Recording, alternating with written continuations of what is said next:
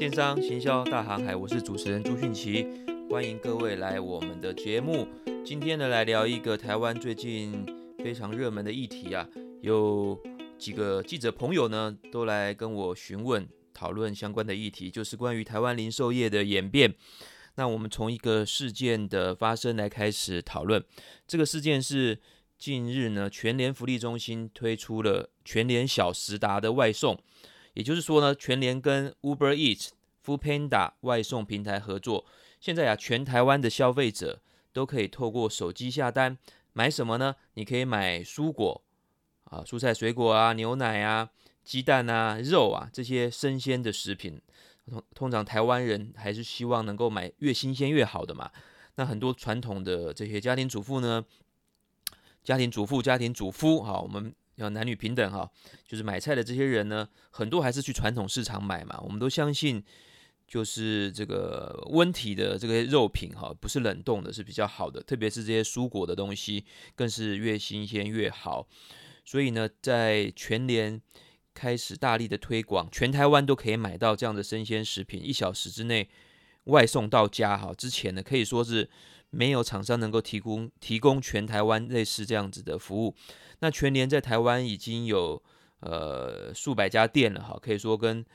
便利商店差不多多家了哈，所以他开始发展这种生鲜电商的话，可以把台湾推升到真正进入了划时代的生鲜电商时代。而全联呢，也号称可以在四十分钟左右，全台湾的民众都可以买到这样的呃产品。我也非常的高兴哈，有这样子的机会，可以终于可以在家。呃，下班之前呢，手手机点一点呢，回到家之后就可以拿到这些肉啊、鱼啊、菜啊、牛奶啊，就可以自己做一份做做一顿饭哈。那也不用再靠过去买别人已经做好的这个外卖外卖食品嘛，Uber E 或 Foodpanda 做的那个送过来的。我们还是很多人喜欢是在家自己做菜的哈。那这个只是一个导火线事件哈。那在这一年的时间呢，其实记者朋友找我讨论的相关议题呢，哈，今天没有来宾嘛，哈，我就自己访问我自己哈，我自己就是来宾。那把记者朋友跟我讨论的问题呢，也让大家知道一下，我们一起来想一想哈。譬如说，台湾这一年来发生了几件重要的事情，譬如说虾皮店到店的推出，在一年之内呢，就在台湾开了几百家店，可以说是震撼了整个台湾的零售业界，好，也让台湾人能够感受到原来有这样子的创新方式。另外呢，是家乐福，他买了顶好之后，自己要出售了啊，到底发生什么的事情？另外呢，越来越多的超商开了复合店。另外呢，百货公司啊、Outlet 啊，好，也开始做很多的转型啊，特别是台湾这几年来开了非常多的 Outlet。另外呢，有各式各样的支付工具啊，全年的 Pizza Pay 啦，还有各式各样的，还有全银支付，全家的系统。那常常会讨论说，为什么要开店到店啊？那虾皮到底在打什么样的算盘啊？跟超商之间是什么样的竞争呢？另外，全联到底为什么能够成功？相关的议题呢，我在过去的节目呢都有。呃，谈到过哈，呃，马上讲其实不是那么容易的懂哈，这是需要一点点的这个推理，还有产业的基本知识。那也欢迎你往前面去听。另外还有一个议题就是，虾皮在抢下台湾 C to C 电商龙头之后，下一步要怎么样的发展？其实把虾皮当做龙头，也是最近在我写的一篇文章，呃，去推估它的一年。大概一点七五兆元台币的交易额，好，在台湾推算大概也是第一之后，我发现才有越来越多的把这个呃资料曝光出来哈。不过过去比较多是按照消费者最常选用的的电商平台啊，所以最常使用的调查就是虾皮第一了哈。另外可以从 SimilarWeb 或者是 App Annie 这一类的网络流量统计软体，台湾最多人使用的就是。虾皮哈，好多这大概这三四年来一直第一名都是虾皮啊。那我那边前面的节节目我有谈到，就是用这个它的全球营业额，然后再用台湾的占比去推估哈。那确实也是台湾第一名的哈。那到底虾皮在台湾会怎么样的发展？另外呢，这几年是不是台湾的电商零售整个在做整个的大改、大革命、大改版哈？哦，大变化，那到底发生的原因还有未来会怎么样做？那记者朋友还会再跟我讨论说，那这个虾皮店到店对我们来说有什么样的启示？对于电电商业者或者是台湾的实体零售业者，有什么样可以学习的地方？另外呢，还有跟我讨论什么议题呢？我再来看一下哈。好，好啊，又另外一个记者朋友问到说，家乐福跟全联并购大润发啊，今年统一假设了哈，统一呃会并购家乐福，那台湾的零售业会造成什么样的板块移动呢？台湾的零售业现在是处于什么样的阶段？是个重整期呢？为什么这些零售业都要把资本投在物流？啊，那他们也观察到说，现在。几大电商的营业绩效都不如从前了啊！那超商是不是已经开始要被时代所淘汰了呢？消费者不喜欢了吗？当消费者可以用手机啊很便利的买各种商品的时候，这些超商开那么多店，是不是就没有需要了？啊，那台湾面临的前所未有的挑战吗？啊，实体店的客人被电商瓜分之后，疫情呃。以及疫情的双重影响之下，实体零售业到底还能不能够继续发展呢？啊，我现在就把这些题目都念完之后呢，啊，那都相关的，我回到今天的主题，就是全联发展生鲜电商会成功吗？他还有没有其他的竞争对手？那我刚刚说到的全联呢，我认为呢，它在生鲜电商应该在台湾，呃，应该会是一帆风顺吧，因为在目前为止看起来。是没有什么竞争对手的。听过我过去节目的朋友，大概都知道，我觉得台湾的整个零售业发展，大家知道，零售业本来就是服务业当中占 GDP 比重最高，也是就业人口最高的一个产业。哈，各国保护都是相当的大。譬如说，像印度的零售业者，零售国家还是保护着。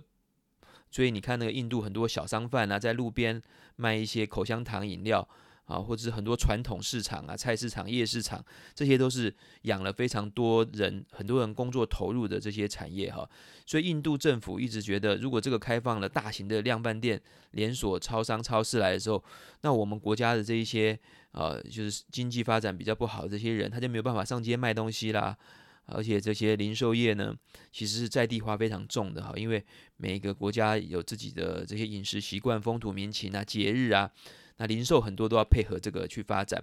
那台湾的零售业发展基本上就是日系的便利商店、百货公司，还有点点超市，好也是日系的。那量贩店基本上就是法国的系统，还有一家美式量贩店嘛，哈，基本上都是这一些。台湾本土发展来的是比较少的，所以我们就是一个国外技术移植，然后在地化。多年来呢，本土性因为本土的需求，或是因应全球的改变，自己主动创新的。比例是很低的，所以台湾是一个应用的一个市场，并不本地创新。所以当电商在全球发展的时候，台湾并没有跟上，因为台湾都是外商的分支机构，或者是分公司，或者是台湾的企业去代理进来，或者是啊技技术授权进来的，并没有掌握先机，所以也造成了台湾的零售业，比如说便利商店，他们在电商的发展都是落后的。所以这故事的前提就是这样子啊，所以我现在看到很高兴的是，台湾的生鲜电商虽然发展的比较慢，那现在终于要发展起来。那全联这个比较本土的产业，因为台湾的市场的需求开始在推出了披萨配之后，然后在快速展店之后啊，开始做这个生鲜电商。好，那我们就提到什么是生鲜电商。好，这边讲了这么多。生鲜电商指的是消费者透过网络啊，那现在很多都是用手机嘛，七成以上都是手机去买冷冻或冷藏的食品，而且要在一个小时之内要送达哦。那如果你去买一些冷冻牛肉、冷冻水饺、葱油饼，台湾也发展的非常好，也卖得非常好。不过很多透过哦这大的这些 Momo 啊、PC Home 啊都卖得很多嘛，或者是这个生鲜市集啊、哈鲜果市集这些，大概三天五天之内哈，在台湾全台都可以冷冻物流送到。不过我们这边谈的是更严，就是更狭义的去谈，就是这些牛奶、鸡蛋、水果、蔬菜这些非标准品，而是传统市场会买到的，通常是要一个小时之内送到的，哈，这些才叫是严格定义的生鲜电商。在全联的小时达之前呢，虽然有一些像是熊妈妈买菜网啊，或者是有一些地区型的超市可以做这样子的配送。基本上是没有可以做全台湾大规模全台配送的这些生鲜电商哈，所以全联是真正带领台湾进入这个领域的厂商。那为什么到现在为止才有全联开始真正进入这个领域呢？因为啊，啊，在零售业当中哦，这些超市啊是比较困难的哈，也是因为超市卖那些蔬果、肉啊，这些都不是标准品，它常常呃很难储存，它要冷冻的才能储存，运送也要冷冻。另外呢，你一根葱跟我的一一根葱，你的鸡蛋跟我的鸡蛋，你的那块牛肉跟我这块牛肉，其实它不能够大量的储存，然后是标准的哈，因为可能对你来讲这块肉好，对我来讲那块肉就不好。啊，所以这个东西呢，它不适合的大量在网络上啊销售派送哈，很难从台北在几小时之内直接送到南部哈。所以这种生鲜食品超市很多都是在地化的哈。譬如说日本，日本全国哈大概也只有百分之二十几。二十左右的这个比例是全国连锁超市，很多都是地区型的超市，这也造成了台湾超市一直没有一个龙头。在全联发展之前，量贩店台湾有龙头啊，有家乐福啊、大润发，百货公司也有啊。那 Seven Eleven 全家更不用说了哈，是非常高度标准化的便利商店的这个龙头。那台湾的超市呢，一直发展就是虚弱的这个环节哈，在综合零售业态当中，就是最虚弱的。这个环节四大业态嘛，就百货、超商、超市啊，还有这个量贩啊，这四大当中，台湾的超市发展是比较落后的，所以超市的营收比重一直都不是很高哈，都跟日本相反，日本的超市是最高，那台湾的四大业态超市一直都是最低哈，这几年才有一些改变，所以因为台湾的本土研发啊投入不足，外商投入也不足，这块最难经营的超市一直发展的比较慢。但是呢，全年开始大量的进入啊，大用心的经营之后，也从统一呢聘请了徐崇仁先生，还有他的团队和谢建南来担任经营团队之后呢，就大举的发展啊，全台湾终于有了啊比较标准化、现代化、专业化的啊生鲜市场，就是超市。我这边讲的还是实体哦。那在一步一步一步的发展之下，那到今年开始，终于开始做生鲜电商。那生鲜电商呢？刚刚在实体店已经就很困难了，那我们现在在一小时之内要配送到消费者的家中，那就会有更多管理上面的问题。它在储存、储存、运送、包装上、包装上都有困难。那如果买到不好的要退货，那你退回来就没意义啦。那中间可能有温度也不正常了哈，可能过了保存期限了。或是运送当中，你这个菜，呃，万一破掉了，鸡蛋破掉了，牛肉破掉，或是这些牛奶，如果有这些很频繁的退换货的问题，那这个都是会很大的耗损的。另外呢，还有这个预估的问题哈，如果爆大量哈，某件商品被大量的订购，你没有库存，那你怎么送到消费者家中呢？所以怎么样用这个一个很好的线上系统来做精准精准的预估，然后跟供应链这个谈好，因为你这个菜。啊、呃，你你你的菜卖完了，你也不能马上就有啊。农民生产不出来啊，种不出来就种不出来啊。台风过后，或者是一些节庆，很可能就会有严重的缺货状况。所以这生鲜电商它本身的经营的成本跟风险就非常的高，也至于直到目前为止，台湾的电商业者都很难大力的进入来经营啊。所以可以说是落后美国、落后中国大陆啊，至少五年以上的时间。好，但是呢，在尽管有这么高的这个挑战，哈，生鲜电商却是一个兵家必争之地啊，兵家必争之地。为什么呢？因为它是属于高频率、必须性的消费，哦，也是就所谓，也就是所谓的高频刚需。高频就是每天都要吃饭、吃肉、吃菜嘛，那要喝牛奶嘛，哈，好，要买鸡蛋嘛，哈，所以很多这些零售店都用鸡蛋来杀价，因为鸡蛋或牛奶这些东西，好像 Seven。把我们讲错了哈，讲像这个 Costco，Costco 就是个这两个东西都卖得特别便宜，因为这个是个带来流量的好好的产品，因为人都要吃新鲜的，人也常常会日常要补充，可能一个礼拜就要去个两次三次，所以它是一个刚需，是一定需要的，高频率的呢，就是常常需要购买啊，所以在这个大陆的统计哈，我们买这个外卖或者是买这些生鲜的。买习惯的人呢，可能一个礼拜都要叫三次、四次，啊，跟外卖一样的这个频繁哈。那很多上班族可能一个礼拜叫四五次的这个外卖啊，因为他天天都要都要吃嘛，所以这个跟传统的电子商务、电子商务购买啊，你从某某、PC Home 或者是其他的博客来啊、东升，你一个礼拜买一次、两次，也许就算是很多了哈。但是外卖或者是生鲜，天天买都不奇怪。好，那天天买都不奇怪哈。那我一个呃公司或者是我的这些配送部队，我每一两天都要送货到你家一次，你每一两天就要买一次生鲜产品。我有这个机会来让你上我的 app，让你来用我的网站，那我还不够有机会能够卖你其他的衣服啊，卖你其他的电器产品啊，或者是做各种的服务推销吗？所以呢，兵家必争之地的意义就是说，抢到了这个频率最高、消费者最不可避免的生鲜的这个领域，将会是电商有可能最有竞争力的。最后的一块，我认为了哈，是台湾少见最后一块的滩头堡，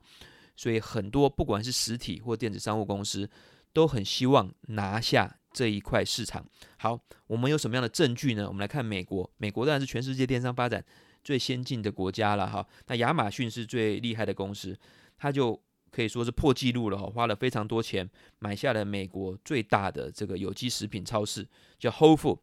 全食超市哈。那他就把会员系统打通，你到全食超市买，可以直接呃用他的这个 Prime 会员，就可以享受很多优惠，可以集点数。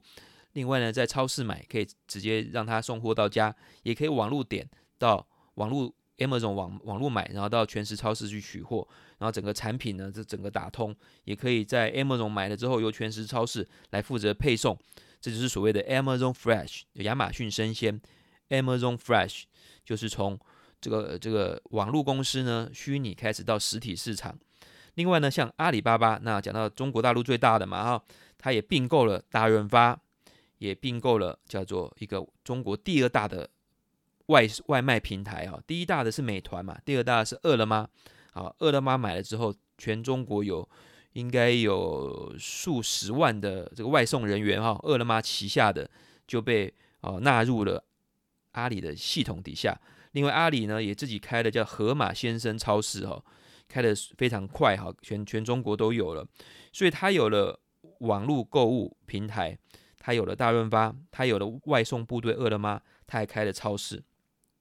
这些整个打了打通之后组合之后，就变成了三十分钟之内全大陆主要城市都可以送货到家的这个盒马鲜生哈，就是亚马逊讲错了，不是亚马逊哦，阿里巴巴系统哦，讲的有点搞。呃，口齿不清了哈，就想到阿里的系统可以开设这个阿里的生鲜哈，就是透过盒马鲜生的这个呃系统，可以在三十分钟之内送货到家。所以我们看到的美国、中国大陆都这样子做啊，他们的呃，那大陆已经有超过十 percent 以上的这个生鲜产品是透过呃这个电商电商去销销售的哈。那比例还快速的成长当中，啊，所以呃，那根据全年的数据呢，目前为止我在访问当中听到全年的数据大概只有三趴吧，三趴是网络上送出去的，所以至少还有呃四五倍以上的成长的这个机会。那全年也说呢，他们在未来这几年最重要的一个工作就是啊、要把生鲜电商做好。那我们今天要讲的就是在台湾在发展的这条路上，嗯，记者朋友想问说，那全年电商。全年生鲜电商，那还会不会有竞争对手嘛？那我们刚刚讲了这么多基本的概念之后，我们铺陈了一下。好，那我们最喜欢用全球的知识案例啊，或者是这些报告来预测一下台湾的发展。那首先，我们就了解生鲜电商会有哪些发展模式，而全年现在主所走的是哪一个模式呢？好，我们来看哈，基本上呢，生鲜电商可以用四种模式，用四种模式来发展呢。第一个模式是。到店加到家，啊，店是开商店的店，家就是家里面回家的家哈。到店叫加到家哈，意思就是说呢，消费者你可以到店里面去买，实体超市买，你也可以在网络上购买，啊，送货到家啊。通常呢，这样子的店，这样子的商家呢，就是他有实体店，他也有网络商店。全联就是用这种模式，因为全联自己本身就是开很多超市嘛，那现在也可以手机买送到家，它就变成了你可以到店买，也可以。送到家。那刚刚讲的 Amazon Fresh、亚马逊生鲜跟阿里巴巴盒马鲜生都属于此类啊。那第二类呢是到家模式，就是他没有开店，你不能到他店里面去买，你只能够透过网络或 App 来送到家哈。啊，那这个呃像 f o o Panda 的熊猫超市啊，那熊妈妈买菜网，还有英国的第一叫 Okada 哈，这个很多网络生鲜都会举的例子哈，也可以说是世界的标杆哈，就英国第一的 Okada 哈，有百分之七十的英国人的都可以用它，都几乎都有经验用它来采购哈。那这个这家的这个模式很有趣哈，Okada，我去英国的时候特别去去拜访哈，去调查这家公司。他们呢是你买这些牛奶啊、蔬果啊、尿布啊、水啊，它是那个配送车到你家楼下的时候，它才开始分装哦。所以它送来的时候不是一个纸箱把所有的货都包好然后封箱哦，它是用一个一个大的大的一个。就塑胶箱，然后把你要的东西呢，到你家楼下才开始拣货，所以它是一个社区一个社区啊，这这几楼的呃王先生，几楼的李小姐家里面要买什么东西，他在当场配送，再送到你家哈。现在我在我在香港嘛哈，我们香港最大的一个电商哈叫 HKTV Mall 啊，HKTV Mall，它也是学习新英国的这种模式哦，它是用那种集运的模式。他也是做生鲜电商起家的哈，虽然也有开了一些实体超市，它的模式是这样子，就是你可以买蔬菜、牛肉、水果，几乎什么都卖。那一般的电商买的衣服啊、电子产品，他也卖哈啊。他起家的呢，就是靠超市的生鲜电商。他怎么做呢？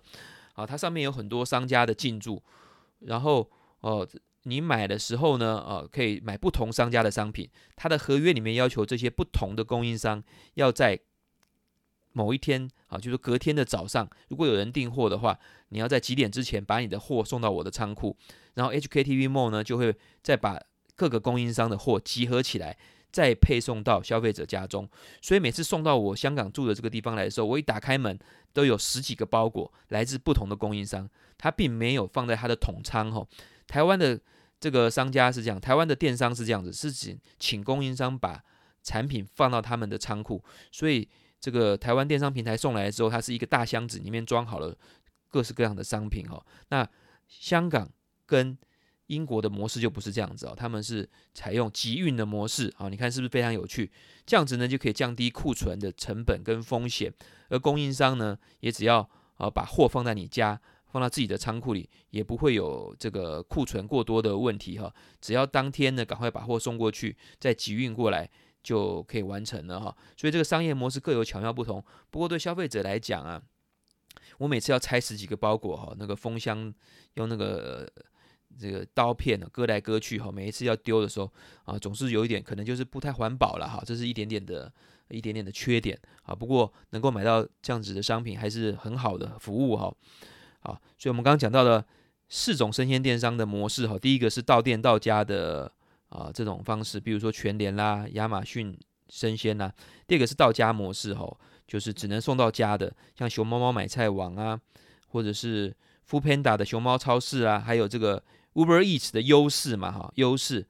Uber Eats 的优势是跟传统市场合作嘛哈，然后把货捡了之后送到你家。还有英国的 Ocado，那大陆的美团买菜都属于这一类的。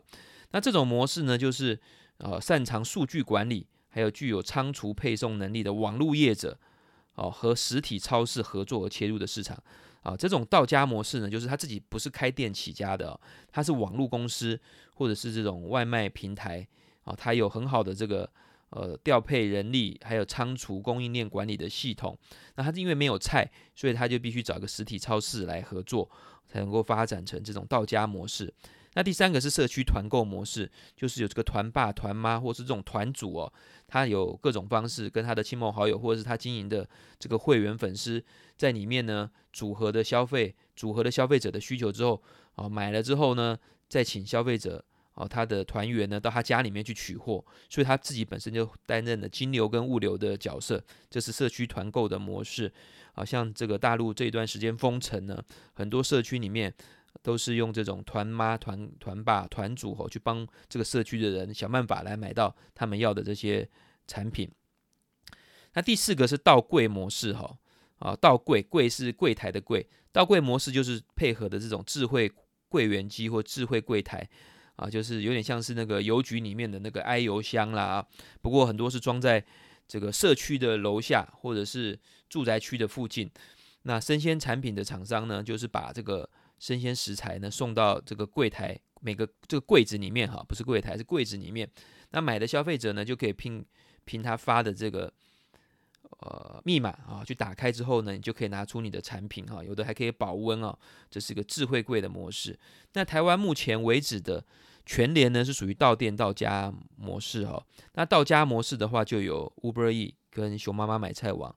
还有 Foodpanda 的熊猫超市，社区团社区团购呢，应该哦在各地也有一些发展哦，还没有一个大型的，还没有一个大型的呃全国连锁有品牌知名度高的哈。那在大陆的话，这四种发展都非常频繁啊。像这个社区团购就有，比如说兴盛优选这个品牌，兴盛优选，还有多多买菜，都属于这样的一个模式哦。那到柜模式呢，台湾。呃，有一些智慧柜啦，哈，做生鲜的好像还是比较少的哈，啊，这个是用消费者的面向，从消费者看到的服务可以分为这四类啊。那我们下一个来谈，那如果从厂商供应产品的能力来看的话，生鲜电商又可以分为哪几种模式呢？好，从厂商端的话，那我们就要了解生鲜电商要经营它的成功这个因子有哪些哈？第一个就是当然要有产品啦，啊，你这些蔬果、牛肉、鱼啊，啊，台湾的石斑鱼啊。啊，你要跟这些农渔会啊、小农啊，啊，或者是这些呃农产运销公司啊，哈，或者是这些盘商，都要很好的合作啊，因为一不小心产品就可能就不新鲜了啊。你能够到产地的园区大量的购买，才能够压低产品。那像这个全联啊、家乐福啊，当然经营多年嘛，在这块市场都有很好的这个能力啊。那第二个啊，这是产品的能力嘛，哈。那第二个能力是什么呢？就是交易平台跟数据管理能力。你想想看，全台湾每天有几万张订单啊，要要这个要买牛奶、蔬菜、水果，牛奶又分那么多种，蔬果又分那么多种，这个要配送到这边，那个要配送到另外一个地方。你想想看，这么多的订单要能够准确的去完成，做一个完美的订单啊，订单完成率的话，你必须这个线上系统要非常的呃这个呃专业哈，就是精准。啊，那除了消费者的订单面的前台之外，那还要你有后台啊。后台就是跟这些供应商的食品的预估库存管理啊，那更不要说这些会员资料啊、点数啊、啊会计的这些整个资讯系统，还有人力配送哈啊，配送也是非常重要的，在一小时之内配送，那个人力要怎么安排啊？所以这是第二个交易平台的数据管理能力。那第三个呢是仓储物流配送能力啊啊，因为这个大量的。一小时之内配送啊，这些需要非常多的人啊，那也不能够送了就放到你家门口就走了哈，这个可能就会坏掉，所以必须消费者能够把货接到，好，那就需要大量的配送人力啊，就有有这三个的关键哈，就是产品力，还有数据交易平台能力，还有仓储物流能力。好了，我们懂了之后呢，我们就来看，通常生鲜电商是由哪些公司所演化变化转呃转型而成的？那第一类呢啊，第一类。啊，就是从供应端来看，三种三种模式哈。第一类就是由实体超市所发起的，我们讲陆军哈，从陆军开始发起的，像全联、家乐福的生鲜外送。好，那现在这些台湾的都还是要靠 Uber E 跟 Foodpanda 嘛，啊啊，没有办法自己来养这么多的外送人员，还有自己的配送系统，也许还不够那么完备。他们具有产品的能力，有很好的库存管理跟顺畅的供应链。还有很多所谓的前置仓，前面的前放置在哪里的置哈，前置仓也就是距离消费者买家最近的这个仓库啊，所以我们不能看台湾几十个这个统一仓呃统一存放的仓库，而要看数百个离消费者近的，这叫前置仓。那最有机会经营的呢，就是像全联超市的这种商业模式。好，那这样大家懂了哈。那为什么家乐福大家很多人都是有兴趣呢，因为它是除了全联之外，很有机会下一步来做全台湾生鲜配送的一个竞争者。因为家乐福不止量贩店，别忘了他还买了顶好哦，所以他的这个竞争力是有可能最接近能够威胁全联做生鲜电商的一个竞争对手。好，我们刚讲的是第一类实体超市陆军发起的生鲜电商，第二类是由空军空军发起的，就是由网络公司或者是 App 平台发起的，像亚马逊、阿里巴巴、英国的 Okada、韩国的 Coupon、Coupon 也来台北了哈。韩国最大的这个电商哈，号称韩国亚马逊的，也来台湾做了哈。台湾进了台湾台北，先做什么？先做生鲜配配送，就是做生鲜超市哈。你看他为什么要选这个市场？因为就是像我说的，台湾这一块是最弱的。然后还有像香港的 HKTV Mall，他们呢就有拥有大量的网络这个会员用户啊，有平台数据运营能力。他只要呢跟自营超市。或者是跟其他超市合作，然后建立起冷链仓库、配送车队之后，就能够提供服务。像刚刚讲到全球标杆英国的 Ocada，它就是跟英国叫做 Westrose，啊，我记得应该是叫这个名字吧，哈，就英国前三大的超市合作，它就拥有了这个前置仓，还有产品的供应链。那这个、呃、香港的 HKTV Mall 也是一样，哈，跟各大超市合作，他自己也开超市，有一些产品是他自营的，像呃 Uber E 啊 Foodpanda 呢，也是跟其他的超市合作哈，然后把货送到家里面来，好，所以这是由网络跟 App 发起的这个模式哈。那第三个哈，就是真正由外卖平台所发起的，我刚讲错了哈，熊猫超市跟 Uber E 应该属于这第三类哈。刚刚讲的第二类是网络公司哦，它不是外送公司哈，是网络公司。真正由外送人力很多的这个外送平台发起的，是熊猫超市啊，Uber Eats 的优势哈。大陆的美团美团买菜、叮咚买菜哈，这个是第三类由外卖平台发起的啊，不晓得这样叫对不对？也许叫它游击队吧哈，到处跑来跑去的，很会跑的哈，游击队。好，第一个是陆军发起的，实体超市发起的；第二个是空军发起的，网络公司发起的。啊，第三类就是由外卖平台发起的，游击队发起的，就是像啊 Uber E 啦、f o o Panda 啊，那这些因为生鲜配送需要大量的人力嘛，大量的人力，那现有的这些外卖平台呢，它就有本本本来就有几万个这个配送部队，好在大各地跑来跑去嘛，那现在再多送生鲜的东西啊，是很有机会的。啊，所以这个也可能会发展起来。那回到本文的主题，那我们来预测一下，啊，也回答了我们刚刚问的这些问题哦。台湾今年面临到什么样的改变？虚实整合，那很多人要退出虚拟的电商到实体，实体呢开始啊开始做虚拟啊啊，就进入了一个大变化时代。那还有谁会变成全联的竞争对手？那生鲜这一块未来会发展怎么样的状况呢？好，那我讲一下我大胆的预估哦。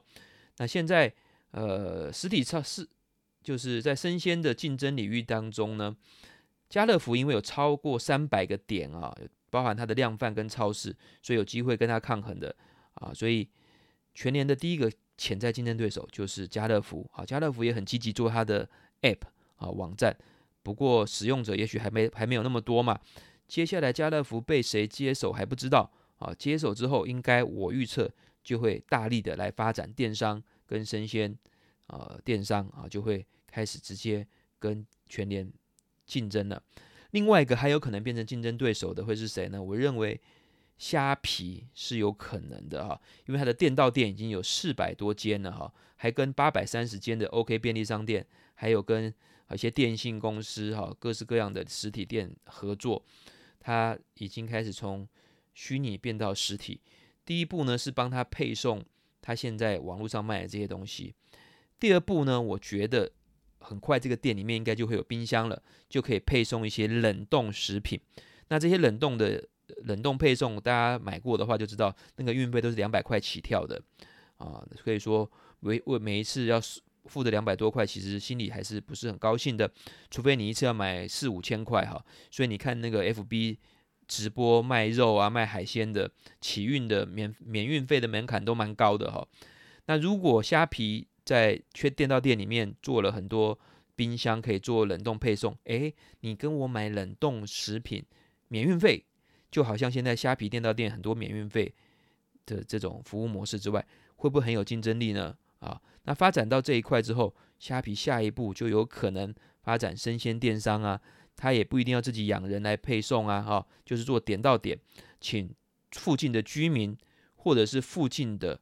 团主、团爸、团妈，你帮你的社区或者是你的亲朋好友订了之后，以我的虾皮为一个取货点，我这边有冰箱让你冰，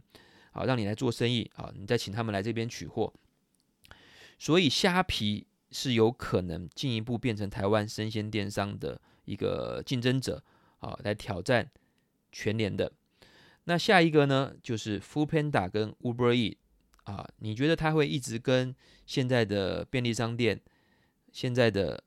呃超市跟量贩店合作，帮他们送吗？他们会不会自己也很想要做这一块市场，然后加入这个战局呢？啊，所以这几个都有可能变成。未来的竞争对手，好，那希望台湾能够有更多符合本地人需求的创新模式出现，我们就可以生活过得更好了。不管是谁领先，啊，那就是大胆的往前走，啊，大胆的创新，我们乐观其成。分享到这，我们下次再见，拜拜。